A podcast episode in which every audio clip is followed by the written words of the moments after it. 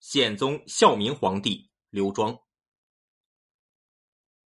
刚，宪宗孝明皇帝刘庄，永平元年（公元五十八年）春季正月，到元陵去祭拜汉光武帝刘秀。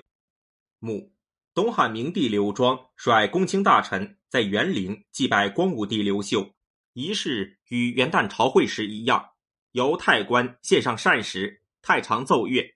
此后便成为常规。刚夏季五月，太傅高密侯邓禹逝世。刚东海王刘强逝世。刚好志侯耿弇逝世。刚汉明帝刘庄永平二年（公元五十九年）春季正月。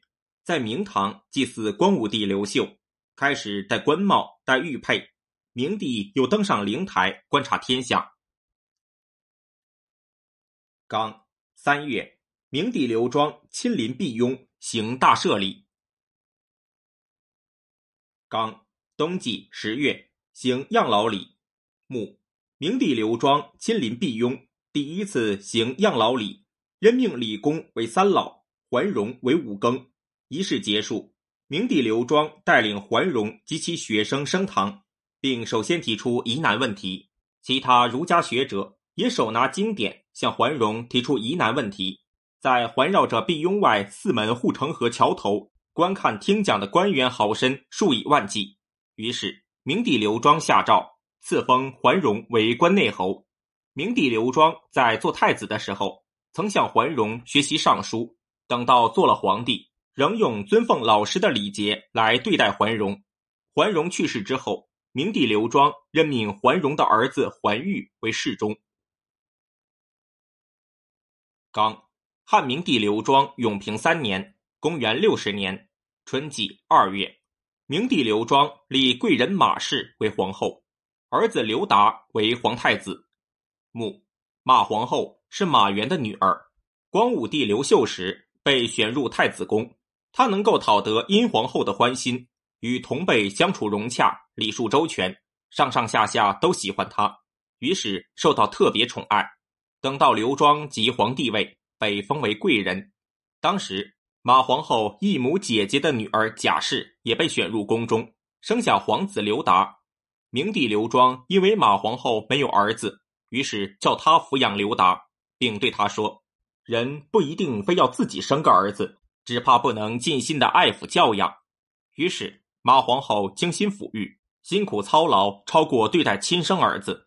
太子刘达也是天性孝顺醇厚，母子相亲相依，始终没有丝毫隔阂。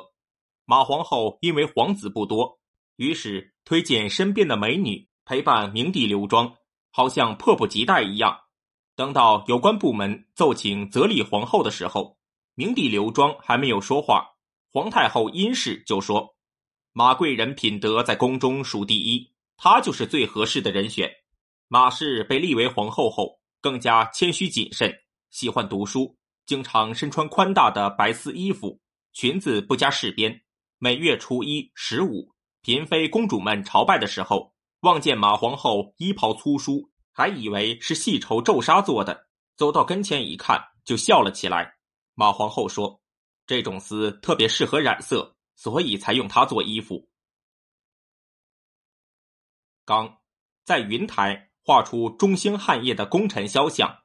墓汉明帝刘庄思念中兴汉业的功臣，就在南宫云台画出二十八位将领的肖像，其中以邓禹为首，依次是马成、吴汉、王良、贾父、陈俊、耿弇、杜茂、寇寻、傅俊。岑彭、坚行、冯毅、王霸、朱户、任光、寨尊、李忠、景丹、万修、葛延、丕荣、姚期、刘直、耿纯、臧公、马武、刘龙。此外，又加上了王常、李通、窦融、卓茂，合计三十二人。唯独马援，因为是马皇后的父亲，所以没有列在上面。刚夏季。六月，在天传星的北边出现背星。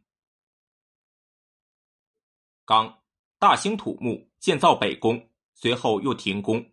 墓当时天旱，尚书仆射钟离义到宫门前脱下官帽，上奏说：从前商汤遭遇旱灾，提出六件事责备自己。我看到北宫大兴土木，使百姓失去农食。自古以来，帝王不苦恼宫殿狭小，只应害怕民众不安宁，应当暂时停止修建，以顺应天意。明帝刘庄下诏回答说：商汤曾经提出六件事，所有错误均指向帝王一人，让钟离义戴上官帽，穿上鞋子，无需请罪。又下令负责工程的大将停止各工，于是上天及时降雨。明帝刘霞性情扁狭，喜欢把探听官员的隐私作为英明的表现，公卿大臣们多次被诋毁，身边近臣尚书以下官员甚至被殴打。曾经有一次，刘庄因事对郎官叶松大发雷霆，用手杖去敲打他。叶松跑到床下，明帝刘庄更加愤怒，大声说：“你给我出来！”叶松便回答说：“天子穆穆，诸侯惶惶，未闻人君自起撞狼。”注意思是说，《礼记》上说，天子应该幽深和敬，诸侯应该壮盛庄严，从未听说身为君主却自己起身殴打郎官的。于是，明帝刘庄便赦免了叶松。此时，朝廷官员无不胆战心惊，相争严厉苛刻，以避免被诛杀和斥责。只有钟离义敢于向明帝刘庄争辩，多次将他认为不合适的诏书封还。而官员犯了过失，他又极力解救。钟离义推荐全椒县长刘平，明帝刘庄下诏征拜刘平为议郎。刘平在全椒县时为政有恩惠。百姓或多交田赋抵役，或者以役抵赋。太守到蜀县巡视时，看到该县监狱中并无犯人，人人各得其所，太守无话可说，于是颁布诏书后离去。刚秋季八月三十日日食。刚冬季十月，明帝刘庄随皇太后殷氏前往张陵。母。明帝刘庄随皇太后殷氏抵达张陵，荆州刺史郭贺有特殊优异的政绩，明帝刘庄赐给他三公的官服，绣有半黑半白双斧花纹、半青半黑双几字花纹的衣服，以及有七条垂缨的官帽，命令将其坐车前边和侧面的帘帐撤去，使百姓能够看见他的面容和服饰，以表彰他高贵的品德。刚。汉明帝刘庄永平四年（公元六十一年）冬季十月，凌乡侯梁松被捕，死于狱中。母梁松被指控对朝廷不满和写匿名信诽谤，被捕，死于狱中。当初明帝刘庄做太子的时候，太中大夫郑兴的儿子郑重以精通儒学经典而闻名。太子刘庄与山阳王刘京通过梁松用绸缎做礼物。聘请郑重当宾客，郑重说：“太子是储君，没有结交外人的道理。汉王朝原有的禁令，藩王不应私招宾客。”梁松说：“权贵者的意志不能违背。”郑重说：“与其犯法获罪，不如坚守正道而死。”于是他没有前往。等到梁松案发，宾客们大多被牵连，唯独没有一句口供涉及郑重。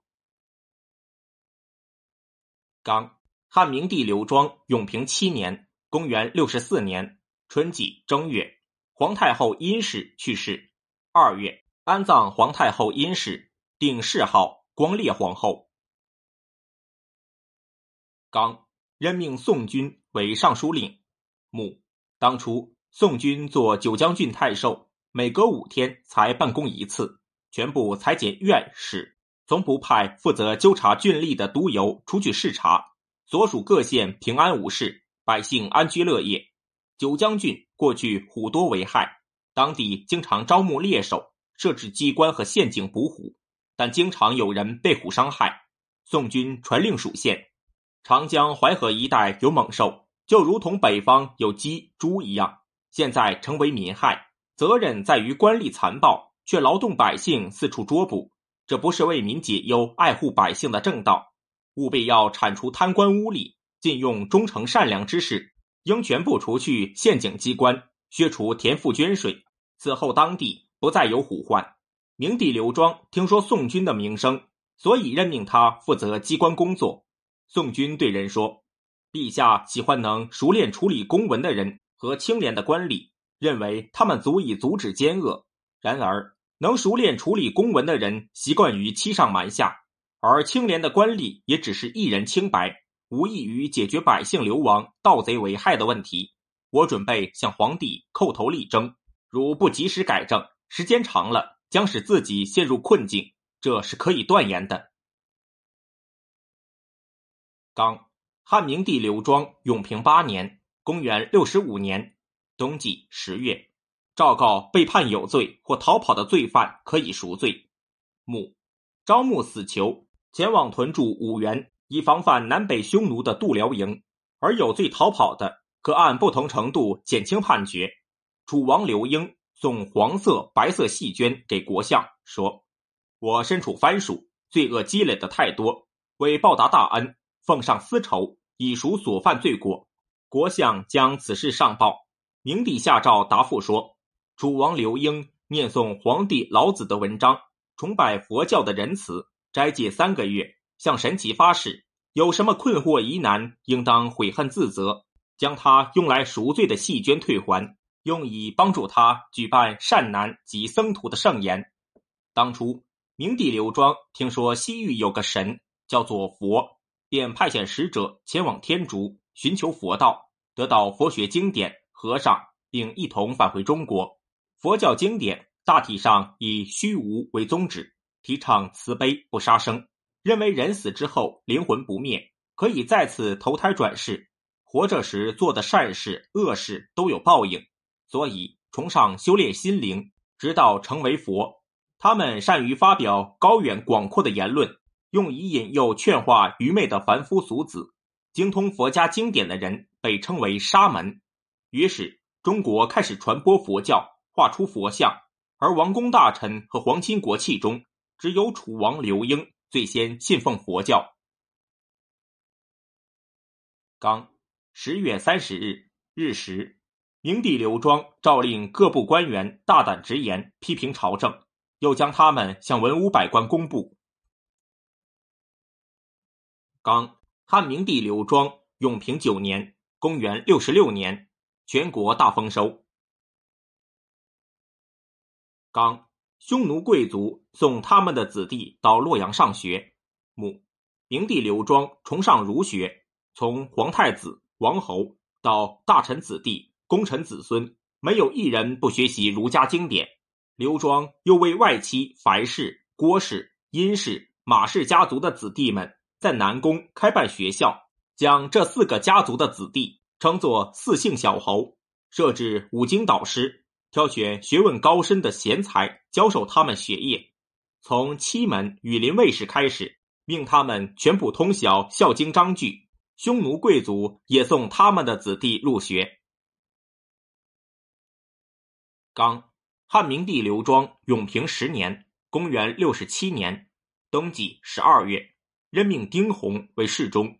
母，当初杨陵侯丁琛去世，他的儿子丁弘应当继承爵位。丁弘上书说自己身患重病，希望能把爵位让给弟弟丁胜，却没有得到答复。丁琛被安葬之后，丁弘便把丧服挂在墓园小屋里逃走了。他的朋友。九江人鲍俊在东海郡遇到了他，责备他说：“从前伯夷、季札因生于乱世而行权宜之计，所以才能达到自己的目的。如今你因为兄弟间的私情而断绝了永不毁灭的基业，这可行吗？”丁弘恍然大悟，感激涕零，便回家继承爵位。鲍俊上书推荐丁弘，说他通晓儒家经典，并且品性高洁。明帝刘庄征召丁弘做侍中。刚，汉明帝刘庄永平十一年（公元六十八年）春季正月，东平王刘仓入京朝献。母，东平王刘仓与亲王们全都来到首都洛阳朝献，逗留一个多月，返回封国。明帝刘庄亲自送行，回宫后深感思念，就派遣使者将亲笔诏书赐给东平国的中父，上面写：“辞别之后，独自呆坐，闷闷不乐，乘车返回。夫在车前横木上吟诵，瞻望怀念，实在令我悲伤。每次读到《诗经·小雅·采书篇》时，便增加了我的叹息。日前，我曾问东平王，在家中做什么最快乐？东平王回答说：“行善最快乐。”这话口气非常大。简直跟他的腰腹一样大。现在送上侯爵印信十九颗，等东平王的孩子们年满五岁以上，能行礼的就赐下封给他们吧。刚，汉明帝刘庄永平十三年（公元七十年）冬季十一月，楚王刘英有罪，被废黜，迁徙到丹阳郡。墓，楚王刘英与方士一起制作金龟玉鹤。刻上表示祥瑞的文字。一个名叫燕广的男子告发刘英与渔阳人王平、严忠等制作图案文书，有叛乱的阴谋。此事交付有关部门查证。主管部门报告，刘英大逆不道，请将其处死。汉明帝刘庄因为同胞之情而于心不忍，十一月废黜刘英爵位，将其迁往丹阳郡泾县。刚。汉明帝刘庄永平十四年（公元七十一年）夏季四月，前楚王刘英自杀。墓，楚王刘英到丹阳郡后便自杀而死。此时，明帝刘庄下令穷追楚王案，长达一年。被口供牵连的人，从首都洛阳的皇亲国戚、侯爵们，各郡县的乡绅豪杰，以及审考官吏，遭陷害而被处死、放逐的数以千计。而被逮捕入狱的又有数千人。刘英暗中勾结天下知名人士，明帝刘庄得到与他们联系的名单，上面有吴郡太守尹兴的名字，于是下令逮捕尹兴以及吴郡院使五百多人，由廷尉负责审讯。官吏们经受不住严刑拷打，有一半人因此而死。只有门下院陆续、主簿梁鸿、公曹使四勋。备受五毒苦刑，肌肉溃烂，但口供却始终如一。陆续的母亲从吴郡赶往洛阳，做好饭菜给陆续送去。陆续虽被拷打，脸色却从不改变。可是面对送来的饭菜，却泪流满面，悲痛欲绝。审讯官问他原因，陆续说：“我母亲来到洛阳，我却不能与她相见，所以很是悲痛。”审讯官说：“你是怎么知道的？”陆续说：“我母亲切肉从来没有不方方正正的，切葱都是以一寸为准，所以我知道。”明帝刘庄听说此事之后，便赦免了尹兴等人，但把他们禁锢终身，不许做官。严忠、王平在口供中牵连到遂乡侯耿建、朗陵侯臧信、霍泽侯邓礼、曲城侯刘建。此时，汉明帝刘庄非常气愤。负责审讯的官员全都惊恐不安，只要被牵连到的人，一律被逮捕定案，无人敢出面讲情。侍御史韩朗对耿建等人的冤屈非常怜悯，就向明帝刘庄进言说：“耿建等人没有犯罪，只是被严中王平诬陷。我怀疑天下的无辜者大多与此情况相同。”明帝刘庄非常气愤，命将他拉下去，用棍棒苦打。两边武士正要将其压下，韩朗说：“臣今天所说的话，至死不悔。”明帝刘庄的怒意稍解，令将韩朗放走。两天后，明帝刘庄亲到洛阳监狱审问囚犯，赦免一千余人。当时天正大旱，囚犯刚被放走，就立刻降下雨来。马皇后也因为楚王案过于滥杀，乘机向明帝刘庄进言。刘庄也感到悲痛，有所醒悟。深夜起床徘徊良久，此后有很多囚犯被赦免。刚开始兴建寿陵墓，明帝刘庄开始兴建自己的陵墓寿陵，并规定，只要能让水流走就可以了，不准堆高坟丘。